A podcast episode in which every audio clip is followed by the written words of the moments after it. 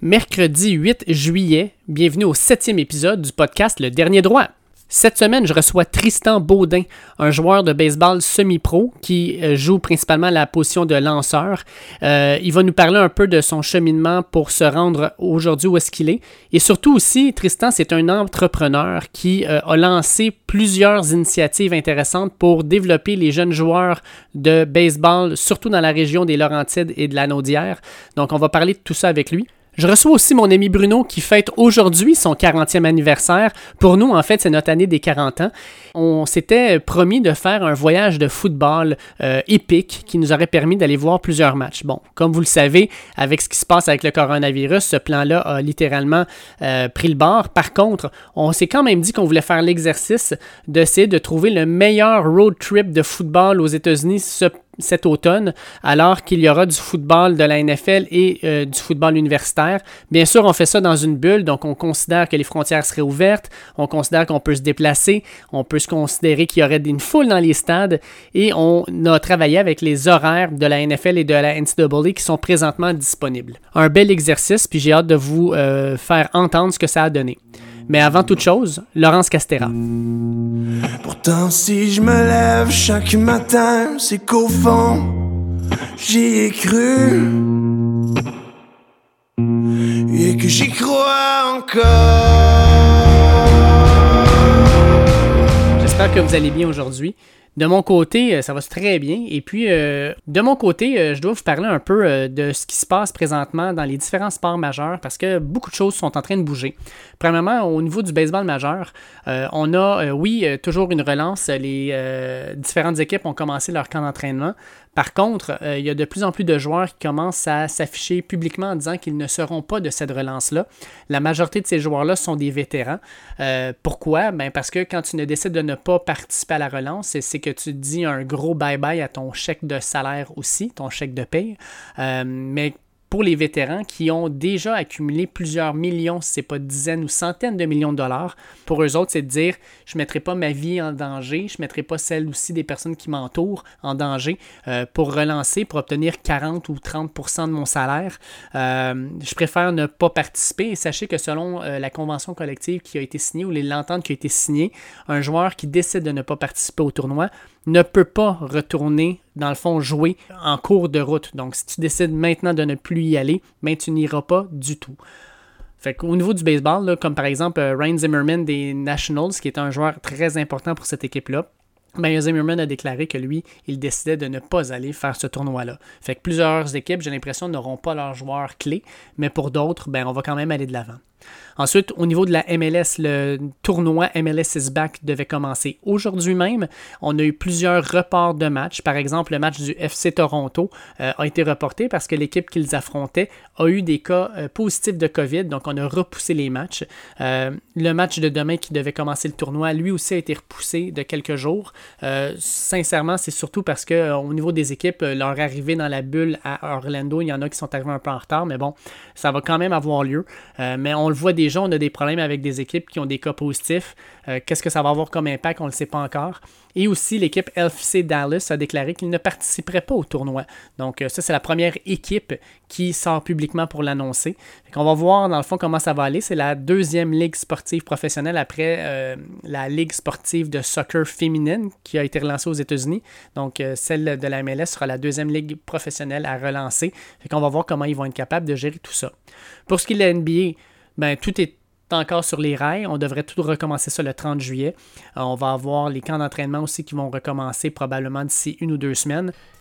On a quelques joueurs qui ont commencé à indiquer qu'ils ne seraient probablement pas présents, dont Avery Bradley avec les Lakers. Et surtout, aujourd'hui, on, entend que Bradley Beal, le joueur vedette des euh, Wizards de Washington, ne sera pas présent.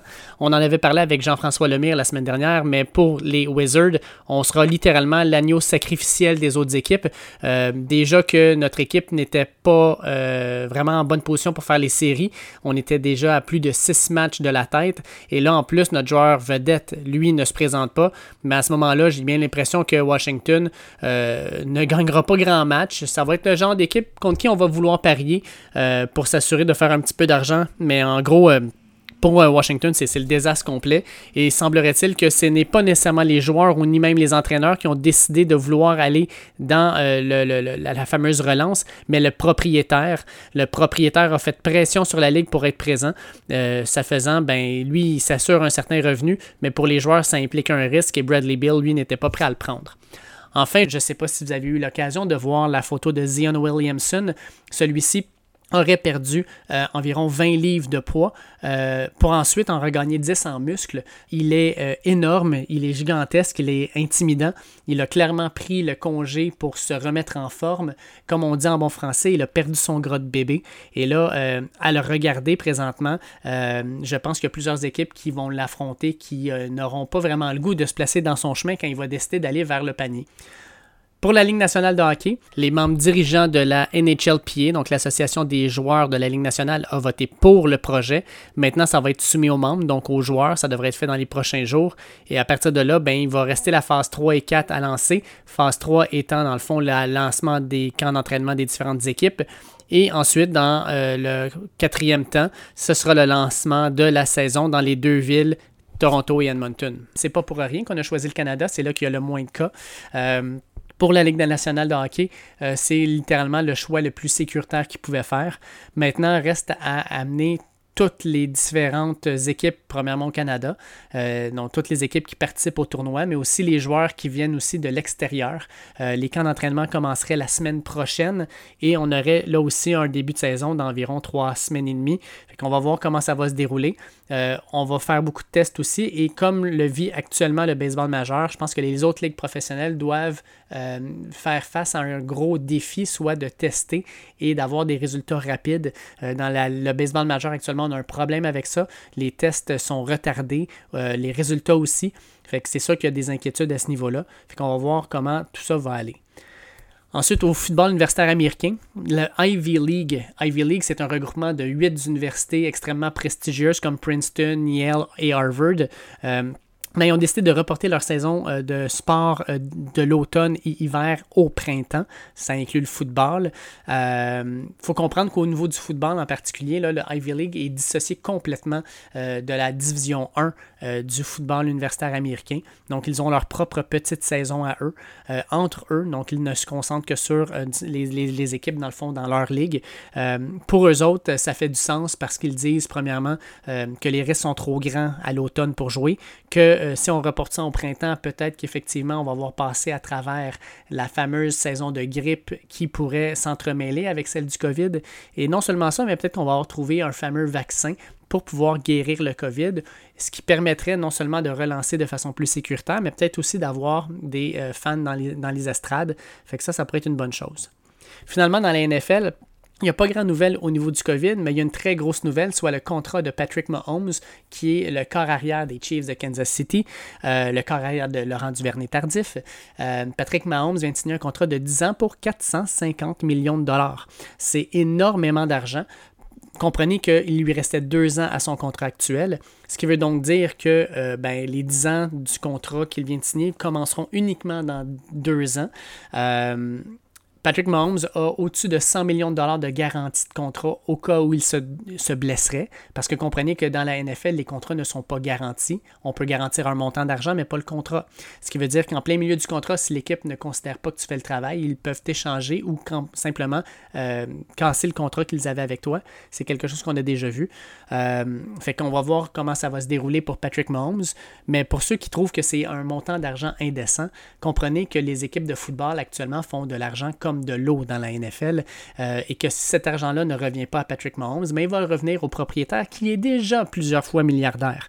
Euh, que ce soit avec les contrats de télévision, que ce soit avec les ventes de marchandises ou les ventes lors des matchs locaux, euh, les équipes de football de la NFL n'ont pas besoin euh, de regarder leur, budget quand vient le temps de signer un gros joueur. Et Patrick Mahomes, c'est pas juste un gros joueur, c'est maintenant la face de la ligue. Euh, c'est le joueur le plus reconnu, euh, c'est le meilleur joueur de football actuellement dans la NFL. Et comprenez que Patrick Mahomes, quand on, regarde son contrat, puis on regarde des comparatifs, par exemple au baseball, Mike Trout avait signé un contrat de 430 millions, mais Mike Trout joue pour les Angels de Los Angeles, une équipe qui est moribonde depuis des années, qui n'est pas capable de faire faire les séries. Mike Trout n'a pas gagné un seul match de série dans sa carrière, ça vous donne une idée. Fait que c'est pas parce qu'on a le meilleur joueur au baseball puis qu'on lui donne un contrat de 430 millions que ce joueur-là va nous faire gagner. Mais Patrick Mahomes, clairement, lui nous fait gagner. Patrick Mahomes, toute l'offensive tourne autour de lui. On lui laisse littéralement un peu carte blanche pour pouvoir faire des jeux. Euh, c'est un joueur extrêmement talentueux qui fait gagner l'équipe et qui leur a permis de remporter leur premier Super Bowl. Et même là, il y a deux ans, il aurait probablement dû aller au Super Bowl si ça n'avait pas été euh, d'un false start, d'une pénalité dans le fond pour euh, avoir eu un, un, départ trop rapide euh, qui a permis aux Patriots d'aller gagner un premier essai puis ensuite de gagner le match. Si ça n'avait pas été de ça, probablement que les Chiefs de Kansas City auraient été dans deux Super Bowls de suite puis peut-être même auraient eu deux, Super deux titres de Super Bowl de suite. Fait que Patrick Mahomes, clairement, c'est un joueur extrêmement important qui fait gagner des matchs.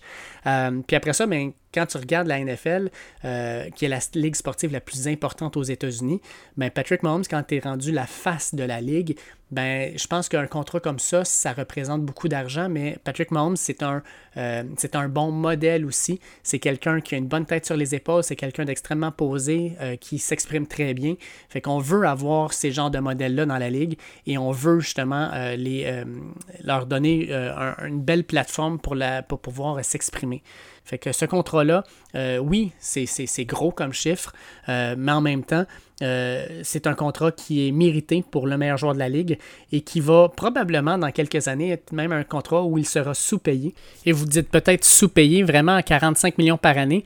Mais considérez qu'il y a 10 ans, donc en 2010, les meilleurs corps arrière de la ligue étaient payés pour Peyton Manning 14 millions de dollars par année, pour Tom Brady 18 millions de dollars par année. On s'entend qu'on est loin du contrat que Patrick Mahomes vient de signer. Si on se projette dans 10 ans maintenant, ben, la ligue va continuer à croître, à grossir. Les contrats de télé vont continuer à grossir et probablement qu'il va y avoir une nouvelle économie aussi au niveau euh, des Internets. Fait que ça va amener encore de l'eau au moulin. Euh, si les contrats des corps arrière dans les 10 dernières années ont doublé, parce qu'on considère de 18 à environ 36 millions de dollars, on double, ben à ce moment-là, considérez que dans les 10 prochaines années, ça se peut que ça double encore. Fait que le contrat de 45 millions de Patrick Mahomes pourrait être sous-payé à ce moment-là. On pourrait même aller pour l'instant à faire un comparatif avec le corps des Cowboys de Dallas, Dak Prescott, qui a refusé un contrat de 35 millions de dollars par année sur 5 ans. Puis tant qu'à moi, Dak Prescott a été beaucoup moins dominant que ne l'a été Patrick Mahomes. Et finalement, ben, les équipes de la NFL font énormément d'argent. Si on regarde par exemple les Cowboys de Dallas, uniquement avec leur stade de football, ils font 600 millions de dollars par année. Et Patrick Mahomes, comme je l'ai dit, c'est un gagnant. Donc, c'est quelqu'un qui fait gagner l'équipe. Et euh, quand on rentre en séries éliminatoires et qu'on a l'avantage du terrain parce que notre corps arrière a été particulièrement dominant, ben chaque match en séries éliminatoires, ça vaut, selon les stades, entre 10 et 20 millions de dollars de plus par partie. Fait que Patrick Mahomes, dans les dernières années, les deux dernières années, a permis aux Chiefs de passer euh, en séries éliminatoires et d'avoir deux ou trois matchs à la maison à chaque fois. Mais ben, à chaque fois, ça a été un 10, 15, 20 millions de dollars de plus par match dans les poches des Chiefs. Et bien, euh, c'est ne serait-ce que le juste retour du balancier que les Chiefs lui offrent un contrat de ce type-là. Fait que je pense que Patrick Mahomes, euh, c'était un bon contrat pour tout le monde. Pour lui, pour les Chiefs et pour la NFL qui pourra dire que la face de sa franchise des Chiefs de Kansas City et la, face de sa ligue sera là pour au moins, au moins 10 ans encore, s'il n'y a pas de blessure, espérons-le. Et euh, ça sera un excellent modèle et un excellent joueur pour pouvoir lancer la prochaine décennie de football dans la NFL. Sur ce, euh, on passe à mon entrevue avec Tristan Baudin. La Ligue de baseball majeur a annoncé il n'y a pas si longtemps que ça qu'ils vont recommencer euh, leur saison avec un horaire de 60 matchs. Euh, ça m'a donné l'idée de contacter Tristan Baudin, euh, un ancien de mes élèves qui n'aime pas juste le baseball, c'est rendu sa vie. Et puis, je voulais jaser un petit peu avec lui de, son parcours en tant qu'athlète de baseball, de joueur de baseball, mais aussi de tout son côté entrepreneurial qu'il a lancé il y a quelques années maintenant. Fait que, Tristan, comment ça va? Ça va bien, ça? Ça roule, ça roule. Euh, Tristan, en fait, euh, ça fait combien de temps que tu joues au baseball officiellement? Là? Ouais, je joue au baseball depuis que je suis tout jeune. Euh, je calcule même plus les années. À peu près depuis que j'ai l'âge de 5 ans. Puis quand je dis que le baseball, c'est ta vie, c'est vraiment rendu ça dans le fond. Là. Ouais, moi, je vis du baseball. Je suis un des, chanceux qui peut, qui peut se dire qui, gagnent leur vie avec le sport. c'est, je fais du baseball à tous les jours pour, pour gagner ma vie. Écoute, comme on dit en bon français, living the dream. Living the dream, ben oui. Il y a des choses plus que ça. Exact. Fait que dans le fond, toi, dans le fond, tu as commencé, comme tu disais, jeune, tu as passé à travers toutes les différentes étapes, dans le fond, du baseball mineur avant de te retrouver avec la Ligue de baseball junior élite du Québec en 2014. Je pense que tu jouais avec Repentigny. Ouais. Euh, pour te rendre jusque-là, en fait, ça a été quoi les différentes étapes, en fait, pour te faire parce que j'ai l'impression que tu te fais recruter, tu te fais regarder un peu. Euh, quelles ont été les différentes étapes qui t'ont permis de te rendre jusque-là? Ben, comme tu l'as dit, c'est vraiment passé à travers tous les, euh, les, stages de baseball. tu sais, c'est du baseball mineur, mais évidemment, comme n'importe quel sport, il y a du il y a du baseball compétitif élite, puis il y a du baseball plus récréatif. Donc, du moment que tu fais partie de la sphère de baseball élite, euh, ça poursuit jusqu'au niveau midget 3A. Puis ensuite, euh, quand tu fais partie de l'élite de cette ligue-là, ben là, il y a un repêchage. Puis on s'entend, si t'es bon, tu te fais voir là. Puis j'avais eu une bonne saison à mon année, à ma deuxième année midget 3A. Puis j'ai été, euh, j'ai été, j'ai eu la chance de me faire recruter par le roi de Repentigny, qui était, tu sais, parce que tu peux te faire recruter partout. J'aurais pu, un petit peu comme dans le, hockey majeur, tu pourrais te faire recruter au Saguenay, à, Québec. Fait que moi, j'ai été super chanceux d'être quand même repêché à une équipe près de chez nous, qui avait, qui avait aussi une équipe jeune qui voulait faire de la place. Fait que moi, dans le fond, habituellement, c'est une ligue qui est 19 à 22 ans. Puis moi, à mon année 18, ils m'ont offert un poste de lanceur partant dans la rotation. Que j'ai pas dit j'ai pas dit non. J'ai n'ai pas joué ma dernière année midget 3. J'étais directement en géant élite avec eux. Puis euh, finalement, on a gagné deux championnats avec le Royal de Repentigny. Fait que ça a été vraiment, vraiment une belle expérience. Est-ce que. Ouais, vas-y. Est-ce que est-ce qu'avec toute cette expérience-là, dans le fond, tu as eu des opportunités peut-être d'aller jouer ailleurs, euh, des, mettons aux États-Unis où c'était pas mal plus gros, ou même ailleurs dans le Canada, où c'était vraiment le Québec ton premier choix, puis c'est là que tu es resté? Ben, qu'est-ce qui est important de comprendre au niveau du baseball, c'est que la, structure de recrutement est différente que, mettons, au hockey ou dans d'autres sports. C'est pas au Québec que tu vas te faire euh, voir pour aller plus loin. Parce qu'on va se le dire, c'est le Québec, c'est vraiment la, première étape d'un monde gigantesque qui, est vraiment plus un monde américain. Puis si tu veux te faire recruter, c'est pas en jouant dans le junior elite que tu vas le faire. C'est en faisant partie d'équipes, euh, ce qu'on appelle des travel teams ça, mettons, il y, a, plusieurs euh, entraîneurs indépendants au Québec qui ont des travel teams puis qui amènent des équipes, mettons, faire des tournois aux États-Unis, à New York, euh, en Pennsylvanie, des choses comme ça. Puis là, c'est là que tu sois capable de jouer des tournois, jouer des matchs devant des recruteurs. Puis là, tu peux te faire recruter. Mais juste en jouant au Québec, c'est pas une option. Fait pour revenir à ta question, non, j'ai jamais eu vraiment ce, ce rêve. Ben, le rêve, je l'ai eu, mais à un moment donné, c'est que tu deviens réaliste. Tu te dis, j'ai pas les, skills nécessaires pour passer au prochain niveau. Fait que tu t'amuses. Le baseball, à partir de 18-19 ans, ça a vraiment été pour moi que m'amuser. Puis j'avais pas nécessairement le, le, rêve, l'option d'aller plus loin là-dedans. Puis comme tu dis, tu as quand même passé des belles années là, tu as gagné deux championnats. Puis ensuite, tu t'es retrouvé, ben, je sais pas si c'est de la chance, mais tu t'es retrouvé ensuite euh, avec Laval. Puis l'an dernier, dans les deux dernières années, tu jouais à Saint-Eustache. Euh, est-ce que ça a juste été un coup de chance que tu sois resté dans la région ou c'était quelque chose que tu voulais vraiment faire et que tu t'avais comme demande? Ou, euh? ben, en fait, euh, mon échange à Laval, ça, ça a été fait une année que je n'ai pas joué du tout. J'ai été blessé toute l'année, puis le Royal était une situation où est-ce qu'ils voulaient gagner un autre championnat, puis ils, m'ont utilisé comme monnaie d'échange pour aller chercher le meilleur frappeur de la Ligue. Fait que je l'ai. J'étais correct avec cet échange-là parce que de toute manière, je savais que je n'allais pas rejouer à, à de l'année. Puis après ça, c'est moi qui ai fait la demande à Laval de finir ma carrière, mon année 22 ans, à Saint-Eustache. Parce que c'est, je veux pas, c'est l'équipe locale. Moi, je suis un gars des Laurentides. Euh, puis tous mes amis, tous les gars avec qui j'ai joué toute ma vie, euh, Moustique, puis oui, Bantam, euh, jouaient à Saint-Eustache. Fait que moi, c'est important pour moi de finir ma carrière avec mes amis devant le monde, les partisans de Saint-Eustache et tout. Là. Comment ça s'était passé justement ces dernières années-là, justement, avec la gang de chums? Ça a-tu été à la hauteur de tes attentes? Oui, c'est vraiment cool. C'était vraiment cool de, retrouver. En fait, pour te donner une idée, euh, euh, moi, cette année-là, mon année 22 ans, j'ai joué beaucoup de matchs au deuxième but. Puis le joueur d'Areco, c'était Francis Gendron. J'ai joué. C'est deuxième but à Areco, on a joué ensemble à Tom, Moustique, puis oui. Fait qu'on a retrouvé ce middle-là, on appelle dans le terme du baseball. Puis c'est avec lui que j'ai parti mon académie de baseball aussi quand j'avais 15 ans. Fait que, tu sais, c'est comme. C'était une belle façon, un beau, un beau farewell, comme on dit, de terminer une carrière junior. Génial. Puis là, ben maintenant, tu joues avec euh, la Ligue de baseball majeure du Québec, donc senior. Euh, une ligue qui a été créée en 2002, donc euh, qui a bientôt 20 ans, qui est rendue avec neuf équipes aux quatre coins du Québec. il y a des équipes à Saint-Jérôme, Quatico, Thetford, Victo. Puis toi, ben, tu joues avec les Cardinaux de Saint-Jérôme. Euh, en fait, euh, est-ce que tu as joué avec les Cardinaux ou c'est encore un peu, dans le fond, avec la pandémie sur la glace? Ah, ben, ma première saison, c'était l'année dernière. C'était ma saison recrue. Puis là, c'était sur la glace, mais là, c'est officiel. La saison va commencer au mois de juillet. Mais pour l'instant, je ne suis pas ne suis pas supposé jouer cet été. Je, traîne une, fâcheuse douleur au coude présentement. Et il euh, va falloir que je travaille là-dessus, mais j'ai du repos à prendre dans les prochaines semaines. Puis euh, aussi au niveau de, l'horaire et tout, j'ai planifié mon été, moi, pour, au niveau du travail, surtout pour. J'avais pas pris en compte qu'il y a la bonne saison de baseball. Fait que je pense pas honnêtement que cet été, je vais jouer. Mais ça va être partie remise pour l'année prochaine. Fait que dans le fond, l'an dernier, quand tu as joué euh, pour ta première année, euh, c'est que tu joues avec des gars qui ont euh, vingtaine, trentaine. tu joues avec des hommes, dans le fond. Est-ce que ça a changé ton approche au jeu? Est-ce qu'il y a des ajustements que tu as dû faire ou en gros, c'est juste la continuité? Ah non, 100% Parce que moi, je suis un, lanceur surtout. Surtout dans, le senior majeur, c'est vraiment un autre monde. La, ligue est beaucoup plus forte que le junior élite. Donner une idée, le junior élite, c'est les meilleurs joueurs de 19 à 22 ans. Tandis que le senior majeur, c'est les... il y a moins d'équipes déjà là. Fait qu'on passe de 12 équipes, un bassin de 12 équipes dans le junior à 9 équipes dans le senior. Puis en plus, c'est pas juste les meilleurs de 19-22, c'est les meilleurs de 23 à comme 40. C'est quasiment une ligue semi-pro, en fait, parce que nous autres, on n'est pas rémunérés, mais toutes nos dépenses sont payées.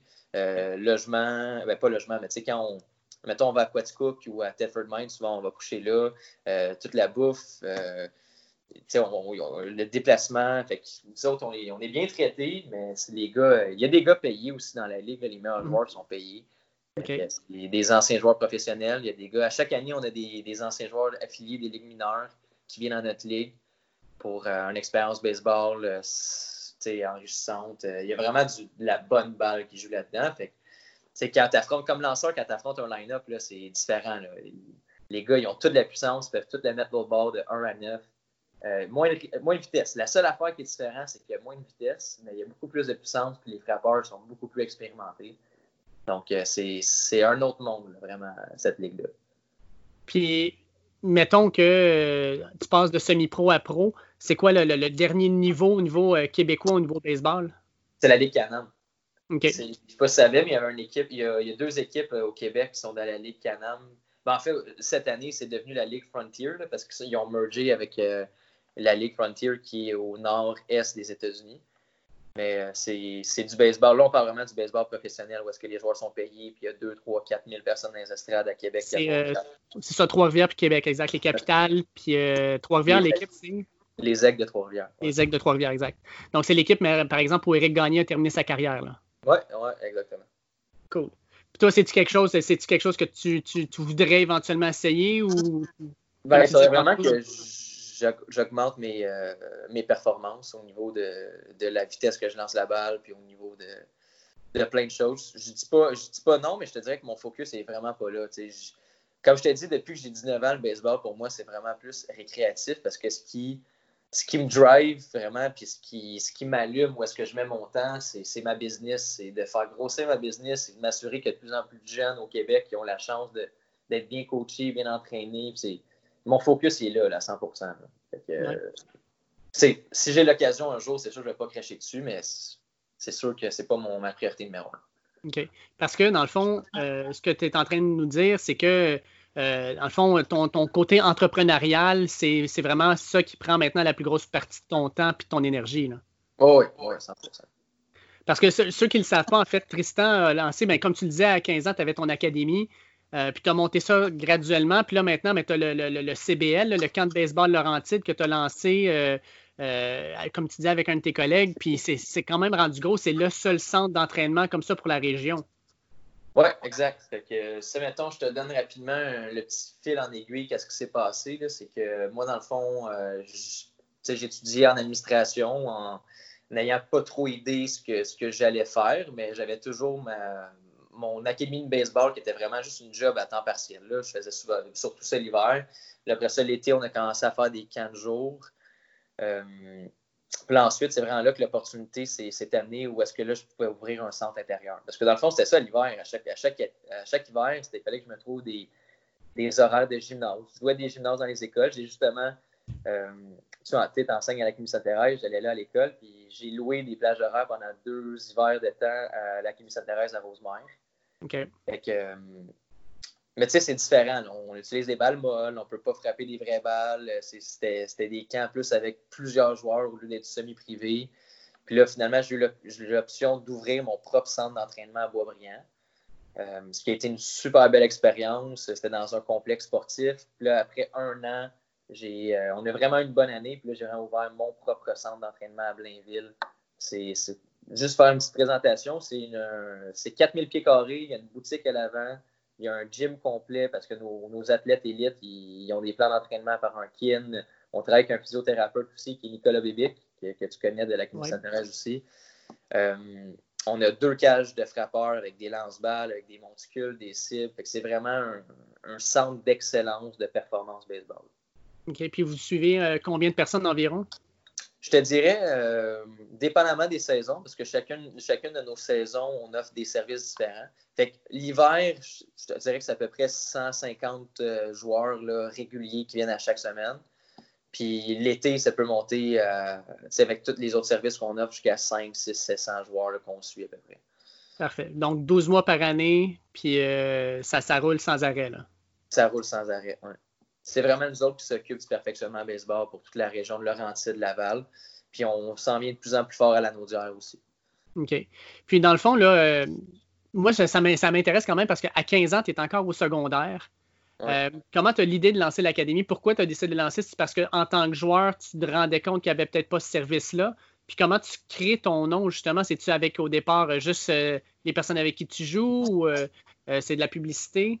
Ben, je vais t'expliquer exactement comment on a fait. Euh, moi, ben, première des choses, mon père, c'est un entrepreneur né, là, c'est un gars qui, sait comment faire le business, qui sait comment ça marche. Puis moi, j'ai grandi aussi, ma mère aussi, c'est une entrepreneur. Fait que j'ai grandi avec des parents qui sont drivés puis qui m'ont toujours poussé à faire des choses. Puis, moi, j'allais laver des autos, couper le gazon, aux affaires là pour faire un petit peu de sous. J'ai toujours eu ça à la base.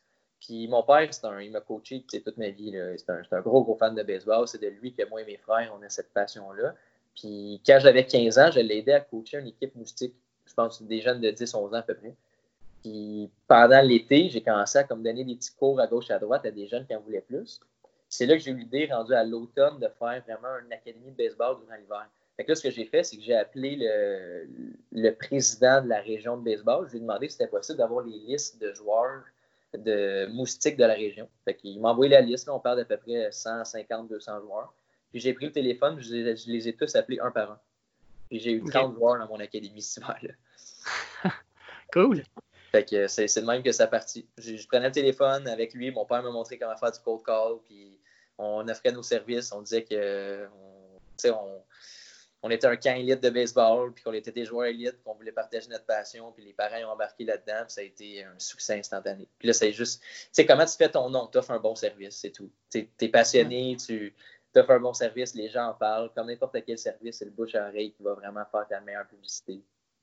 Fait que ça, ça a juste grandi, puis grandi, puis ces 30 joueurs-là sont développés en 50, en 100, en 200. Puis aujourd'hui, mettons, quand tu regardes un peu ton académie, euh, ton, camp de baseball, en fait, le CBL, euh, y a-tu des joueurs justement que tu es capable de développer actuellement, puis que tu vois qu'ils euh, ben, ont peut-être une opportunité de, monter justement dans, le semi-pro, dans le pro, peut-être même aller un peu plus loin? Ah, ben 100% Moi, je te dirais justement, juste la première année que j'ai fait mon académie, là, on s'entend, tu sais, je ne prends, pas, je prends pas énormément de crédit parce que j'ai juste fait partie une infime partie de leur carrière. On s'entend, ils ont été au sport-études, ils, ont, fait du. Mais reste que ces gars-là, en ce moment, il y en a plusieurs qui ont, fait partie de Team Canada Junior, qui sont allés dans des euh, collèges américains. C'est drôle parce que la majorité, en ce moment, j'ai neuf employés, puis la majorité de mes employés, c'est des gars que j'ai coachés avant. Fait que, ça, ça, ça, me rajeunit pas, mais je te dirais, en ce moment, là, euh, sur les neuf, il y en a peut-être 4-5 que c'est des gars qui étaient dans mes académies de baseball euh, plus jeunes, puis qu'aujourd'hui, ils cherchaient un job, je leur ai offert, puis ils sont super contents de, de, gagner euh, un petit peu de sous là, en coachant du baseball. Écoute, super belle, super belle initiative de ta part. C'est le fun de pouvoir dire comme on, redonne au suivant, dans le fond. Oui, oui, 100 si c'était juste ça, dans le fond, euh, ça serait déjà une, vie bien active, mais en plus de ça, ben, tu es entraîneur, fait que tu es l'entraîneur-chef de l'équipe de baseball de Lionel Groux. tu es coordonnateur du baseball dans les Laurentides depuis 2019, si je ne me, je me trompe pas. En plus, ben, c'est vraiment ton agenda. As-tu du temps de temps en temps pour avoir une vie sociale ou. ben oui, ben oui, on trouve le temps. C'est quand quand on est occupé, on trouve toujours le temps. C'est juste, il faut bien gérer ça. Ça, c'est quelque chose que je ne faisais pas bien à la base. Je n'étais pas, pas bon pour gérer mon horaire. J'ai dû apprendre à faire ça avec le temps. Mais euh, non, tout, tout ce genre-là, c'est juste de trouver euh, du bon monde. Il faut savoir déléguer. faut. Euh, comme au début, c'était pire. Je te dirais l'année dernière, c'était pire parce que j'essaie de faire tout seul. Là, maintenant, j'ai vraiment une belle équipe. Puis on, on se partage. Comme là, aujourd'hui, les, camps baseball l'été, l'année dernière, c'était 150 joueurs. C'était beaucoup, euh, beaucoup de, gestion et tout. Puis là, j'ai tout délégué ça à, quelqu'un cette année. Moi, je m'occupe zéro des camps de jour cet été.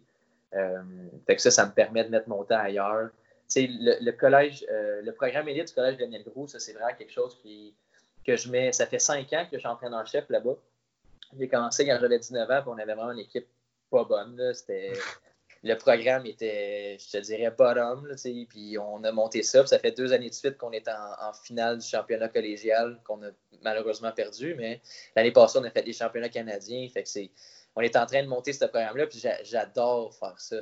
moi, c'est mon gaga parce que pendant tout les, toute l'année, je fais de. Je suis un instructeur, je fais de l'entraînement privé. Sauf que j'ai je prends pas d'équipe, je ne coach pas d'équipe. Moi, c'est pas ça que je fais dans la vie. Mais tandis qu'à l'automne, pendant un span de 10 semaines, là, c'est le, moment dans l'année où est-ce que je coach une équipe sur le terrain. Puis j'essaie de. c'est une courte saison, c'est 10 matchs. Après ça, c'est les playoffs. Après ça, c'est le championnat canadien.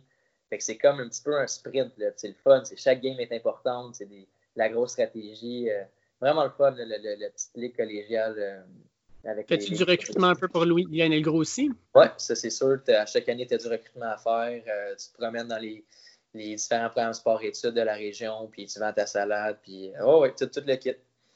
Ah, mais c'est génial ça. Hey, euh, je, vais parler du baseball au Québec, en fait, parce que euh, pendant que, tu sais, moi, j'ai connu les, expos de Montréal. Fait que, tu sais, j'ai joué au baseball quand j'étais jeune. Euh, j'avais aussi, euh, je regardais, je regardais les, matchs du baseball majeur. J'allais au stade olympique.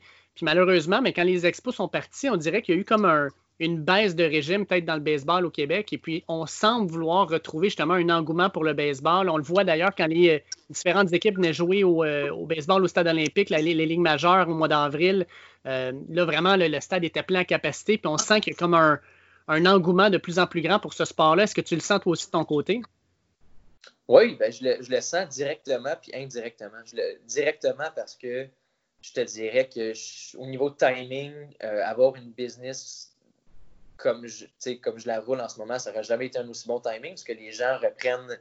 Euh, il y a 10 ans, 15 ans, ça, les gens ne faisaient pas de baseball l'hiver. Ils avaient un petit peu d'offres, mais il n'y a pas énormément de gens. Là, maintenant, il y a de plus en plus de joueurs que le baseball, c'est leur sport, ils font ça à l'année longue. Euh, fait que ça, je le vois directement parce qu'il y a un engouement pour le sport.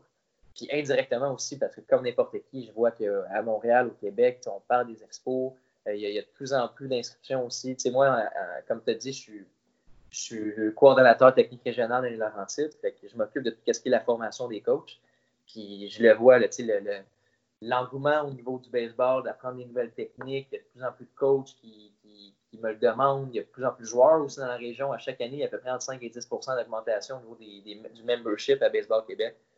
Fait que, euh, il y a un grand engouement. je te dirais que c'est quand, les expos vont revenir, parce qu'ils vont revenir, pas moi, euh, ça va. J'ai hâte de voir l'impact que ça va avoir aussi à court, moyen terme, parce que là, là les jeunes vont avoir vraiment une équipe à laquelle vont pouvoir. Euh, s'affilier puis avoir le sentiment d'appartenance à le baseball montréalais. Fait que ça, ça va être un super beau coup pour le sport.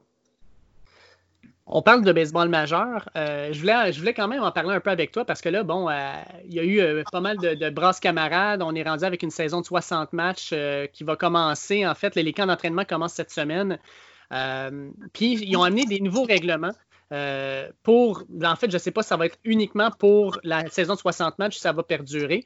Mais je voulais en parler avec toi. le premier, ça va être euh, les, frappeurs désignés. Pour ceux qui ne le savent pas, avant, dans la euh, conférence américaine, il y avait un frappeur désigné, donc le lanceur ne frappait jamais. Mais dans la nationale, les lanceurs pouvaient frapper. Euh, et là, ce qu'on va avoir, c'est des, justement des, frappeurs désignés dans les deux ligues. toi, en étant lanceur, probablement que tu frappais aussi. Est-ce que tu trouves que c'est une belle, euh, une belle modification au règlement? Puis est-ce que ça va amener quelque chose de différent? Là? Ouais, ben en fait, ben, pour répondre à ta question, moi, quand je lançais, je ne frappais pas. OK. J'ai toujours, tu sais, comme lanceur, je pense que la majorité des lanceurs seraient d'accord de dire qu'ils préféraient ne pas frapper. Parce que quand tu lances, tu es dans une bulle, tu es concentré, tu penses à. Tu sais, tu penses à c'est qui dans. Tu sais, quand tu reviens, mettons, après le manche, là, tu, tu OK, c'est qui les 4-5 prochains frappeurs qu'il faut que j'affronte? Euh, là, tu penses à la manière d'y retirer. Tu vois, il y a une stratégie derrière ton approche. Puis là, s'il faut que tu ailles frapper, ben là, c'est comme. Ça pète un petit peu ton, ton momentum, si on peut dire. Là. Fait qu'il y a beaucoup de frappeurs. Puis en plus, on n'est pas bons, les lanceurs, pour frapper. On va se dire. Là. Tu regardes la moyenne des, lanceurs en général, ils frappent pour 182. Là. Fait que c'est. Je te dirais que ça va amener un meilleur spectacle d'avoir un DH dans la Ligue nationale. Puis ça fait longtemps qu'on parle. Ça fait. juste moi, je le vois depuis plusieurs années. C'est un sujet qui est sur la table. Puis je pense que cette année, c'est une belle occasion. C'était probablement très difficile de faire passer euh, ce règlement-là au niveau des propriétaires puis de l'association des joueurs. Fait de, de, profiter de la pandémie comme ça pour ramener des nouveaux règlements, je pense que ça va juste être un beau test ça va être le fun de voir, ça va être quoi les différences. Puis si ça ne marche pas, ça ne marche pas. Ils reviennent à l'ancien règlement. Un petit peu le même principe avec le, le, règlement du coureur, euh, du coureur supplémentaire au deuxième but à la deuxième manche. Moi, j'ai toujours joué au baseball de même. Okay. Dans le junior élite, dans le senior majeur, c'est ça le règlement. Puis c'est vraiment excitant, c'est le fun, parce que tu le sais qu'en dixième manche, euh, il y a un coureur au deuxième, il y a une situation de bunt, il y a une situation de stratégie. Puis on va se le dire, il n'y a personne qui aime ça regarder une game de baseball qui dure 15-16 manches. Là. On s'entend, le baseball c'est assez long de même. Ça n'a pas besoin d'être allongé. Fait que moi, je trouve vraiment que c'est des règlements qui peuvent améliorer la qualité du spectacle. Puis on verra bien après une saison euh, si les règlements vont rester ou s'ils vont revenir à ce qui était avant parlant du, euh, frappeur, euh, en fait, en fait du, coureur qui est placé au deuxième but à partir de la dixième manche, l'ailleurs vécu, tu vas pouvoir me le dire, mais moi, je me disais, il me semble que ça va juste amener une, folie du but sur balle, que tu vas juste faire un, un, but sur balle, dans le fond, gratuit au premier frappeur pour donner une occasion de double jeu. est-ce que c'est ce que tu voyais dans la vie de tous les jours ou est-ce que tu vois au contraire qu'on la joue comme ça? Là? Non, 100 euh, En grande majorité du temps, il y a un but sur balle qui est alloué au premier frappeur. Tu as une situation first and second. Fait que là, tu peux aller chercher le double jeu. Euh, sauf que l'affaire, c'est que c'est toujours, toujours un risque, parce que là, tu as, deux coureurs en position de marquer. Fait que sur un. Ben, pas en position de marquer, mais tu as deux coureurs sur les buts. Fait que si le joueur, finalement, il frappe un simple, un double, ben là, tu as, deux points possiblement qui viennent marquer. Fait que c'est toujours un. C'est ça que je t'ai dit, c'est chaque entraîneur va avoir sa stratégie. Puis ça va être très excitant de voir ça. Puis c'est aussi de voir l'alignement. Je veux dire, c'est un euh, Giancarlo Stanton qui est deuxième frappeur de la manche. Euh, pas sûr que tu as le goût de donner un but sur balle au premier. Là. Ça, c'est sûr. Puis j'ai hâte de voir aussi, ça, c'est quelque chose que je ne sais pas. Peut-être que tu as la réponse. Mais j'ai hâte de voir si les équipes vont pouvoir choisir les frappeurs qui vont aller au bâton. Parce qu'à un moment donné, il en parlait. Ça va vraiment juste être selon où est-ce que tu es rendu dans l'alignement. Parce que ça, ça, la note. Oui, exactement. Je pense qu'on va y aller avec l'alignement normal parce que sinon. Euh, en tout cas, on va voir, là, parce que dans le fond, si tu dis que ça, pourrait être comme euh, quand il y avait des, tirs de barrage au hockey junior où tu peux choisir les personnes qui vont lancer. Qui vont, euh, qui vont lancer là. On verra. Là. Ouais. Mais c'est vrai que, par exemple, ça donnerait une stratégie encore plus grande derrière tout ça. Je veux dire, une équipe qui a beaucoup de frappeurs de puissance, on sait qu'ils vont aller mettre là. là. C'est sûr, c'est sûr. Puis le baseball majeur, qui est normalement de 162 matchs, euh, tout le monde disait toujours le, hockey, le, baseball, en fait, c'est un marathon. Puis, tu sais, le, marathon commence en, avril, mais que peu importe ce qui arrive dans les premiers mois, euh, tu sais, quand tu es rendu au mois de juillet, il n'y a, rien qui est joué encore. Là, on nous parle de 60 matchs. Fait qu'on passe d'un marathon à un sprint. Est-ce que tu penses qu'il y a des équipes qui seraient mieux bâties ou mieux, euh, comment dire, mieux, mieux adapté dans le fond à un passage d'un un 60 matchs qu'un 160? Est-ce qu'il y a quelque chose qui doit primer la, puissance, les, lanceurs partants, la relève? Euh, c'est quoi que tu devrais prioriser dans ce temps-là? Ben, je te dirais que tu priorises, tu as un petit peu la même approche qu'en playoff, en série mondiale. Euh, c'est, comme tu dis, c'est un, un sprint, c'est pas un marathon. Puis la puissance, tu sais, il y, a un il y, a, un dicton qui dit Speed never sleeps. C'est, la, vitesse, c'est là à chaque soir. Euh, le pitching, si tu as un bon lanceur, les chances qu'il te sorte un bon départ sont très bonnes. Tandis que la puissance, ça peut avoir un slump de 10-15 matchs. Tu, peux avoir un gars qui, Giancarlo Stanton, il peut frapper 5 circuits en 5 matchs, mais il peut être 15 matchs de suite sans frapper de circuit.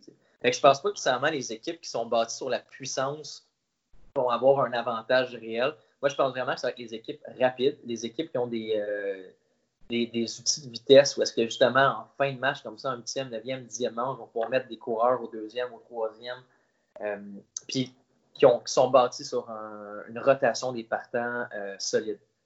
Parce que c'est vraiment ça qui va faire la différence sur une saison courte, d'après moi. Est-ce que tu as des équipes que tu priorises, des équipes, tu sais, probablement que tu as des affiliations, peut-être qu'il y a des équipes que tu suis plus, que tu aimes plus, mais est-ce que tu est-ce que tu penses que certaines équipes qui vont se démarquer pendant ce tournoi-là? Ben, c'est sûr que dans, dans National, d'après moi, il ne va pas avoir de surprise. Ça va être les mêmes équipes. Peut-être les Reds de Cincinnati. Moi, j'adore les Reds. Euh, je trouve vraiment qu'ils ont fait des, en fait, on a vraiment vu dans les dernières années comment ils ont bâti cette équipe-là. Ça a été un processus à long terme. Ils sont allés chercher des joueurs clés, puis on a un beau mélange de jeunes, de vétérans. J'adore les Reds. Peut-être que les Reds vont faire une surprise. Mais dans National, d'après moi, ça va soit être euh, les Dodgers ou Washington qui ont encore une rotation des partants très solide avec des, bons jeunes joueurs. Euh, je ne vois pas pourquoi ce serait pas de, de, se rendre dans série mondiale une deuxième saison consécutive. Dans l'américaine, ça va être encore avec les gros canons qu'on va devoir regarder. Peut-être les Angels aussi qui vont, euh, être capables de faire une surprise. Mais les Yankees, les, Astros, même avec ce qui est arrivé l'année dernière, on s'entend, ils ont une bonne équipe de balles. J'ai hâte de voir comment ils vont répondre. Mais euh, moi, je ne serais pas étonné, mettons, de voir les Dodgers en série mondiale, euh, probablement contre les Yankees. Moi, moi, je t'avais dit hors d'onde, moi, je pense que ça va être une, série mondiale, euh, toute Los Angeles, les, Angels avec euh, Shohei Otani qui va revenir en santé contre les Dodgers, ça, serait le fun. Là. moi, les Angels, je, me rappelle, il y a plusieurs années, quand je jouais aux jeux vidéo, je les prenais souvent. C'était toujours une équipe que, que j'aimais. Puis ça serait vraiment cool qu'ils se rendent là. Euh, surtout Ellie, Ellie, là, ça ferait vraiment une belle rivalité. Es-tu d'accord avec moi que Houston s'en sort bien? Parce que euh, avec tout le scandale, pour ceux qui ne sont pas au courant, il y a eu un scandale où euh, les, Houston euh, faisait, dans le fond, de l'espionnage et donnait les, les lancers qui s'en venaient par des coups sur une poubelle. Fait quand tu étais un lanceur, un, frappeur, puis tu entendais, mettons, trois coups sur la poubelle, tu savais qu'il y avait une rapide qui s'en venait. ça a été prouvé. Et là, ils ont été traînés dans la boue. Puis plusieurs personnes pensaient, ben, une fois que la, saison va repartir, il y a des équipes qui vont se venger, qui vont viser les, frappeurs, qui vont se faire ruer dans tous les stades. Là, on n'en parle plus vraiment. Il n'y aura pas de fans dans les estrades.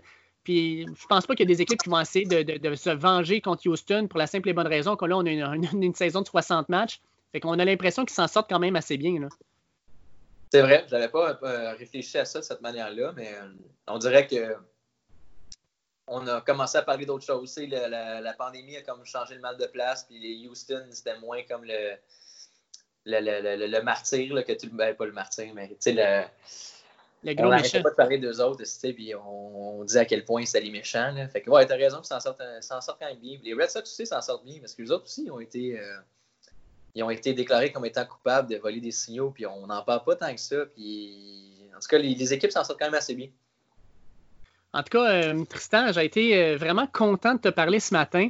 Euh, je vais te souhaiter un bon été, en fait, parce qu'on on, s'entend. L'été est commencé, même si on pense que ça fait au moins plus qu'un mois, la grosse chaleur a recommencé.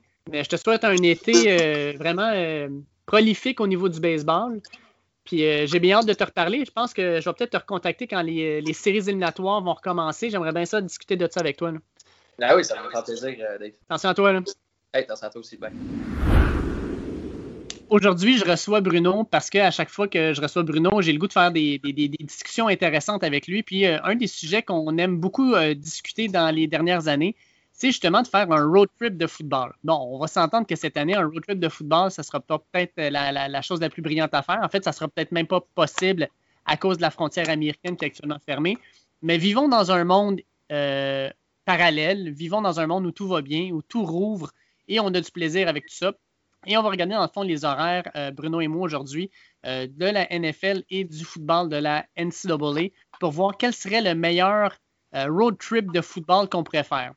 salut Bruno, comment ça va? Ça va bien, toi? Ouais, ça roule, ça roule.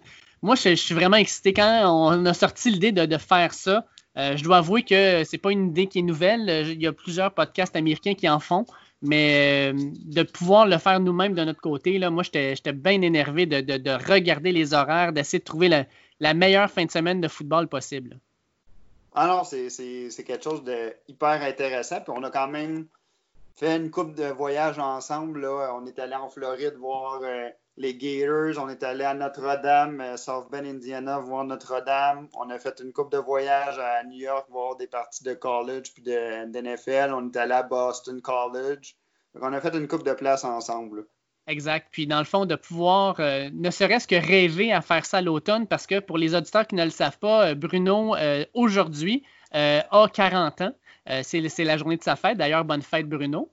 Merci. Et moi, je vais avoir 40 ans dans un mois. on avait eu l'idée de se planifier un road trip de football justement pour nos 40 ans.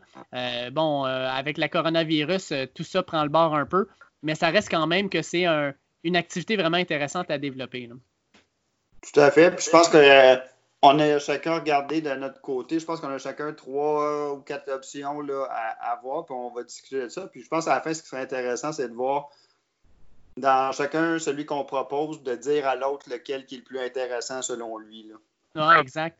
Puis il euh, faut comprendre aussi dans tout ça qu'on est resté juste football parce qu'on n'a toujours pas d'horaire pour le hockey, pour le basketball. Théoriquement, on irait même dans un, euh, dans une fin de semaine sportive plus élargie.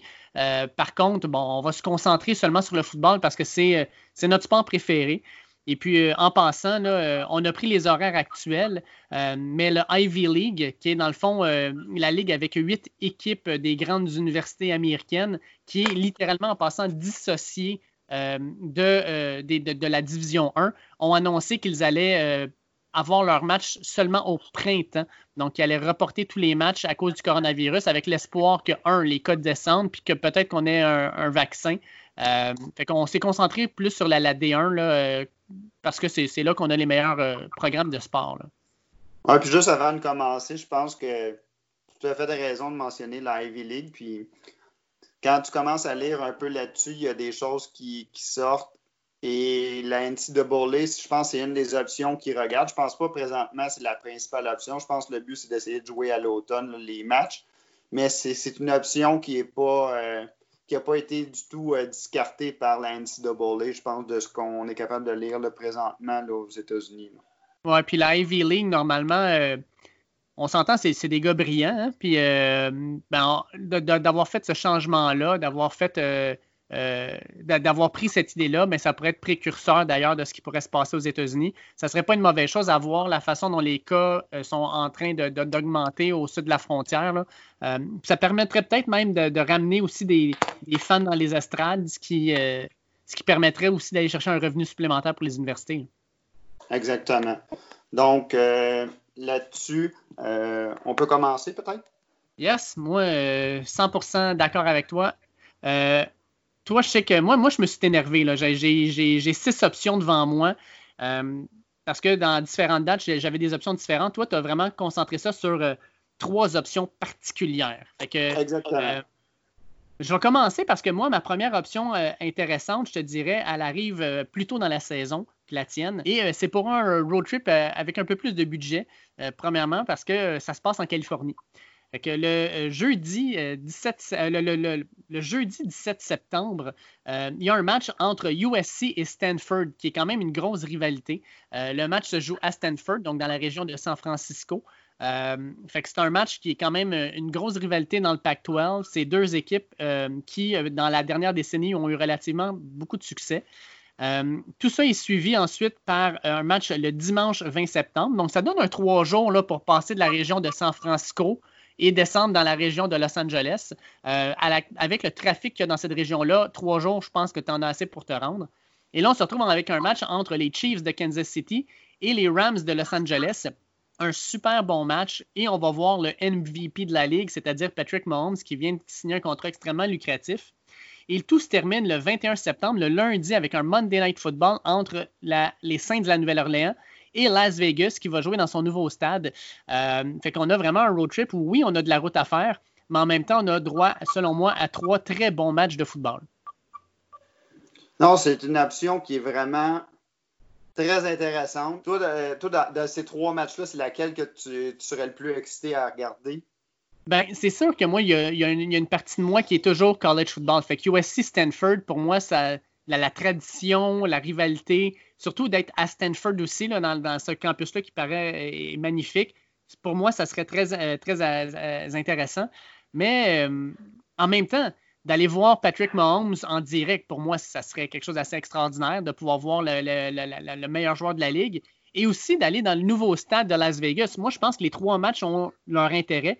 Puis pour moi, il n'y en a pas un qui est plus intéressant que l'autre. Les trois sont intéressants. C'est pour ça d'ailleurs que je l'ai pris.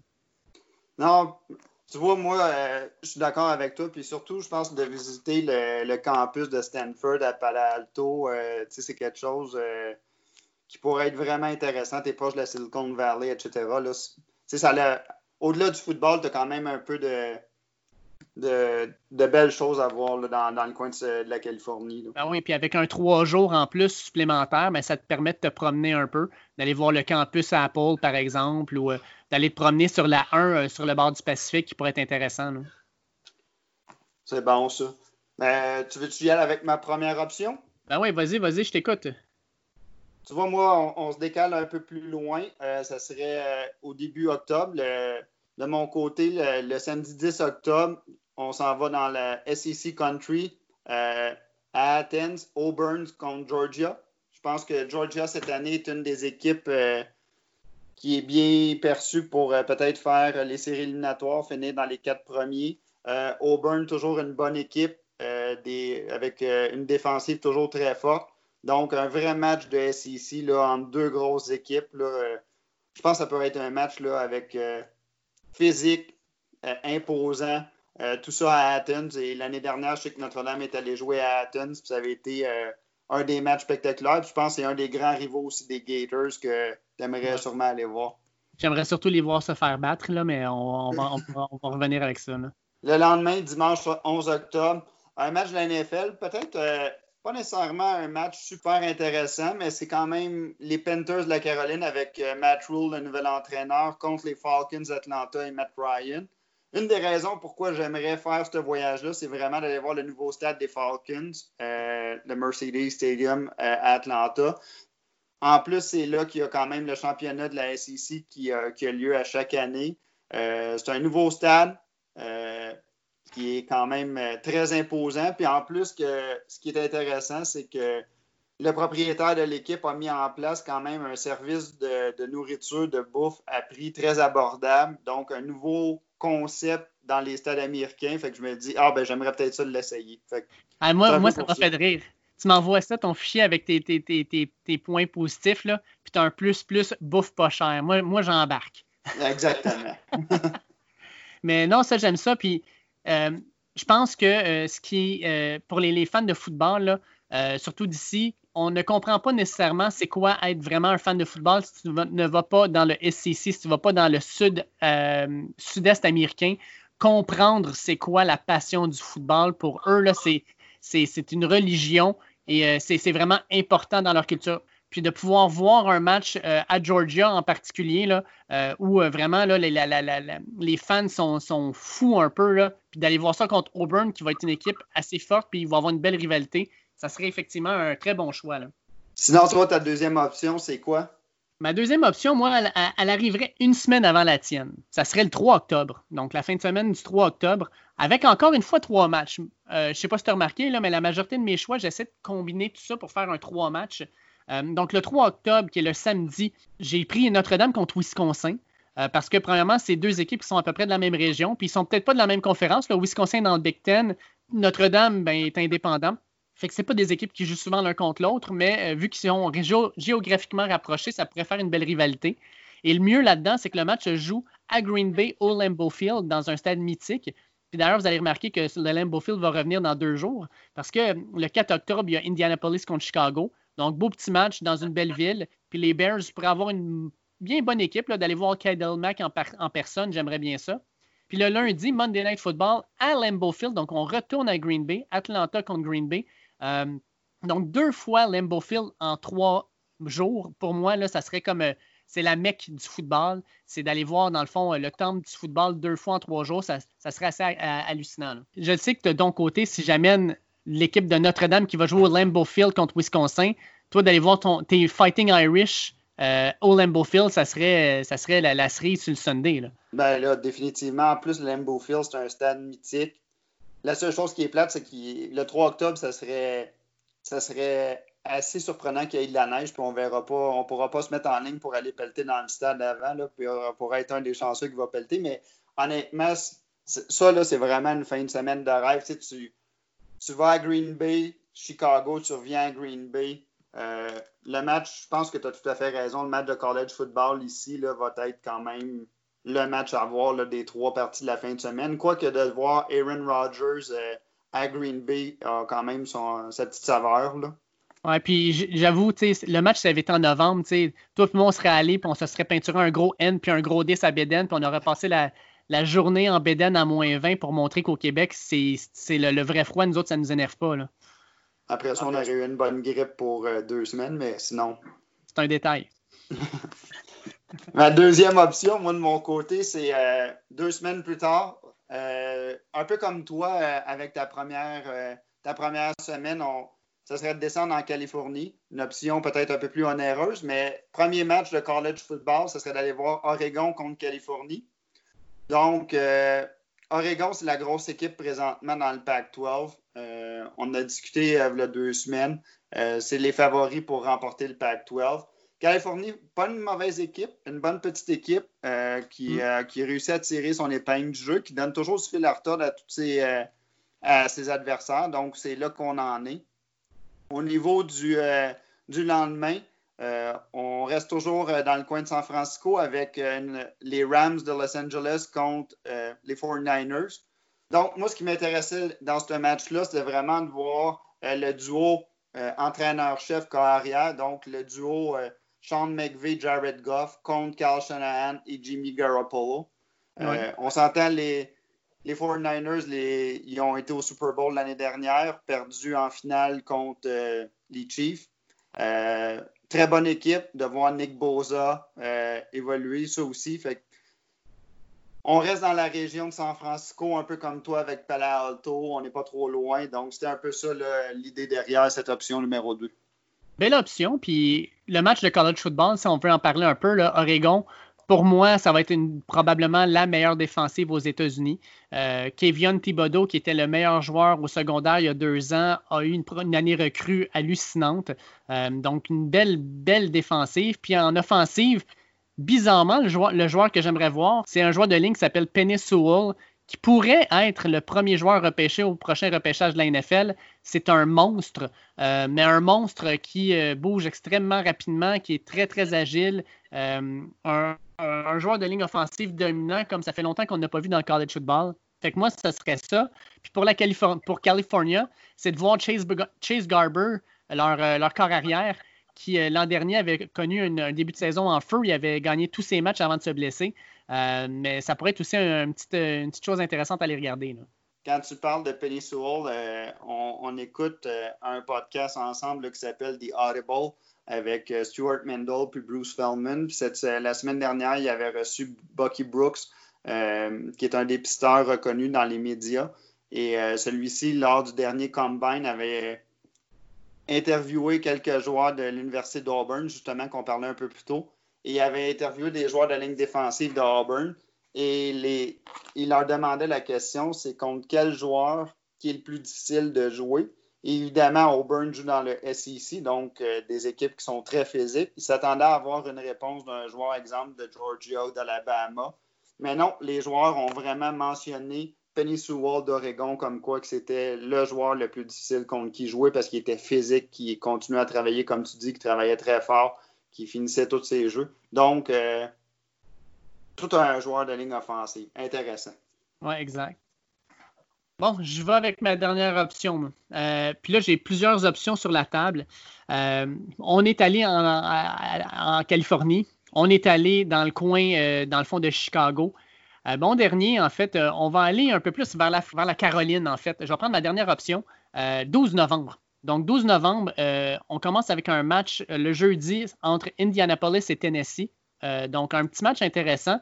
Indianapolis, bon, un bon petit club, mais Tennessee, quand même, a donné bien du fil à retordre. C'est quand même eux qui ont sorti les Patriots. Puis de pouvoir voir Derrick Henry en personne, d'aller voir ce, monstre-là courir avec le ballon, ça doit toujours être le fun. Ensuite, on s'en va au 14 novembre où on va voir euh, l'Université du Tennessee jouer contre l'Université de Georgia à Georgia. Donc, moi, avec, j'aimerais ça aller à Athens. Euh, donc, on va un petit peu dans l'État de la Géorgie. Et enfin, le 15 novembre, euh, Tampa Bay, le dimanche, Tampa Bay avec Tom Brady qui va jouer en Caroline.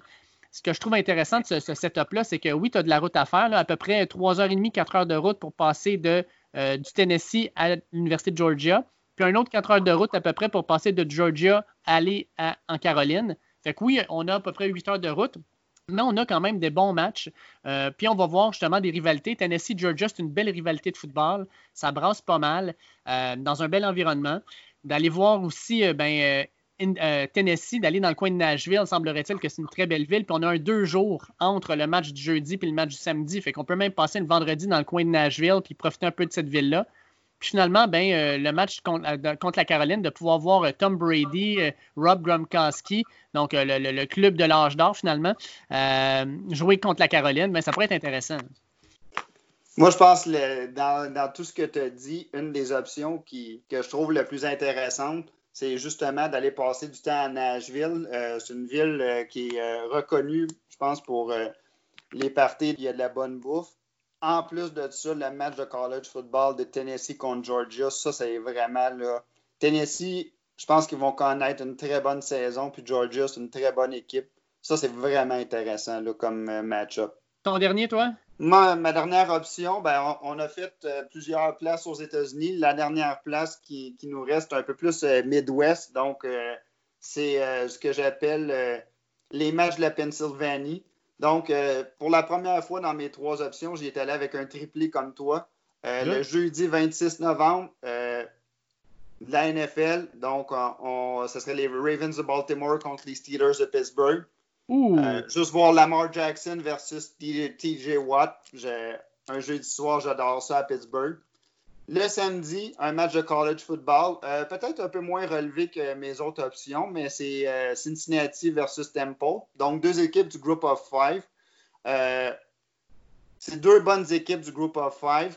Temple a quand même réussi à sortir au cours des dernières années quelques bons joueurs dans la NFL. Même chose pour Cincinnati. Mais le lundi, on repart en force le 30 novembre avec les Seahawks de Seattle contre les Eagles de Philadelphie. Puis honnêtement, moi, mon rêve, c'est d'aller voir un match des Eagles à Philadelphie, juste parce que les, les spectateurs, quand même, des Eagles ont quand même réussi à huer le Père Noël là, euh, en fin décembre. Donc, moi, une foule qui hue le Père Noël, je veux juste aller voir l'ambiance qui peut régner là-bas. C'est un peu ça. Quand tu dis que les fans de l'équipe, c'est des légendes, là. Exactement. Écoute, moi, ce que j'aime dans tout ça, c'est de pouvoir aller voir des joueurs qui transcende un peu. Puis, tu sais, de, pouvoir aller voir Lamar Jackson en direct dans un match de rivalité contre les Steelers qui sont dans la même division, ça, c'est hyper intéressant. De pouvoir aller voir Russell Wilson jouer contre une défensive de Philadelphie qui, à chaque année, se démarque beaucoup, super intéressant. Puis Cincinnati, ben, on a un Québécois, Bruno Labelle, qui est un ailier rapproché aussi, qu'on pourrait aller euh, voir. Euh, c'est assez rare de pouvoir dire qu'on peut aller voir des Québécois qui se démarquent euh, dans le college football américain. Non, euh, j'aime beaucoup ton option. Puis le fait que entre chacun des matchs, il y a un genre de deux petits jours pour euh, non seulement se déplacer, mais aussi peut-être visiter, là, visiter un peu Pittsburgh, visiter un peu Philadelphie, ça peut être intéressant. Exact. Donc, euh, c'est mes trois options. Maintenant, je te lance la question, je te mets je te mets au défi de, mes trois options, laquelle tu aimerais la plus? de tes trois options, clairement la dernière. Moi, vraiment, là, euh, de pouvoir voir Lamar Jackson, Russell Wilson, puis Cincinnati comme Temple, c'est peut-être pas le meilleur match de college football, mais ça reste quand même que, en termes de, de, de, de trip de football, d'aller pouvoir voir deux matchs de la NFL en quatre jours, puis d'aller voir des vedettes de la ligue comme ça, c'est intéressant. De mon côté? De ton côté, moi, je pense que j'y vais avec l'option 3, euh, parce qu'il y a Notre-Dame contre Wisconsin au Lambeau Field. Ensuite, il y a un match à Chicago. On est allé à Chicago ensemble. Euh, c'est vraiment une ville magnifique. Puis Indianapolis, c'est quand même une très bonne équipe. Pour finir, retourner encore au Lambeau Field avec Atlanta contre Green Bay, je pense que ça, c'est un stade légendaire. Euh, un bon match de college football, deux bons matchs de la NFL, c'est vraiment l'option euh, que, je favoriserais.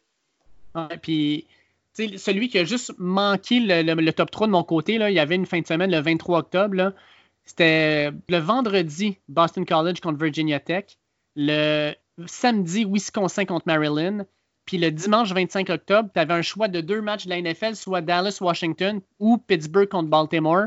Puis tout ça était dans la même région. Virginia, euh, Tech, Maryland, puis Baltimore sont à moins d'une heure de route. Fait que, de descendre là-bas, tu en as pour un, 12 heures, un 10-12 heures de char. Mais une fois que tu es là, ben, tout est à portée de main. Puis tu as trois matchs quand même intéressants. Tu vois, moi, dans cette option-là, j'aurais aimé ça aller voir le match des Steelers contre les Ravens à cause de Lamar Jackson. Tu n'aurais pas voulu aller voir Dallas avec l'équipe de l'Amérique qui va jouer à Washington contre euh, une équipe qui s'appellera plus les Redskins? Honnêtement, c'était deux bons match-ups, mais la chance de voir, comme tu dis, un, joueur de la trempe de Lamar Jackson, sans rien enlever à Dak Prescott, euh, Ezekiel Elliott, c'est des très bons joueurs de football, mais Lamar Jackson, l'année passée, euh, ben, il quand même là, est vraiment impressionné. Si on se ramène, nous autres, euh, plusieurs années en arrière, je ne sais pas si tu te rappelles, on est allé voir les Giants contre les, euh, les Falcons d'Atlanta à New York. On avait vu Michael Vick et le premier match de Eli Manning dans la ligue. puis de pouvoir dire j'ai vu de mes yeux Michael Vick jouer, pour moi, c'était quelque chose de gros. C'était le meilleur joueur de la ligue, c'était le joueur le plus électrisant. Puis tant qu'à moi, Lamar Jackson, c'est le nouveau Michael Vick. Mais je pense que c'est toutes des, belles options qu'on a sorties là, qui, me font un peu rêver. Là. mais malheureusement, je pense pas qu'à cet automne, on va avoir la chance. Mais comme tu dis, ça fait du bien de rêver pendant 30 minutes à qu'est-ce qui pourrait arriver et qu'est-ce qu'on pourrait faire. Juste de penser à ça, ça, ça amène la joie. Puis regarde, moi, je vais te le dire tout de suite. Là ce qu'on va faire, c'est qu'on va faire ce road trip-là dans un de nos deux salons, puis on va passer une fin de semaine à regarder du football, puis on, regardera ça, Lambeau Field deux fois, puis on va regarder le match à Chicago. Fait qu'on va faire le road trip virtuel dans notre salon. Ah, c'est bon ça. J'adore. Bonne idée. Écoute, Bruno, merci beaucoup de ta collaboration encore une fois, puis euh, on se reparle bientôt. Merci, David. Bye bye. J'aimerais remercier Tristan Baudin d'être s'être rejoint à moi pour parler euh, de ses entreprises, mais aussi de sa carrière de baseball, puis un petit peu de baseball majeur en même temps. J'aimerais aussi remercier Bruno qui, pour ses 40 ans, a quand même pu se joindre à moi pour discuter d'un fameux road trip de football. Je vous invite à partager le podcast Le Dernier Droit avec vos amis. Vous pouvez toujours nous suivre sur les plateformes sociales Facebook, Twitter ainsi qu'Instagram avec euh, le A commercial Dernier Droit. Euh, envoyez-nous vos questions, vos commentaires par là. Ça nous ferait plaisir de vous lire puis peut-être même de vous répondre en ondes. Sinon, euh, je vous invite toujours à nous ajouter dans vos favoris sur les différentes plateformes, que ce soit iTunes, Podcast Addict, euh, TuneIn, iHeartRadio App, Spotify ou simplement Apple Balado. Sur ce, je souhaite de passer une excellente semaine et on se reparle la semaine prochaine. Ciao!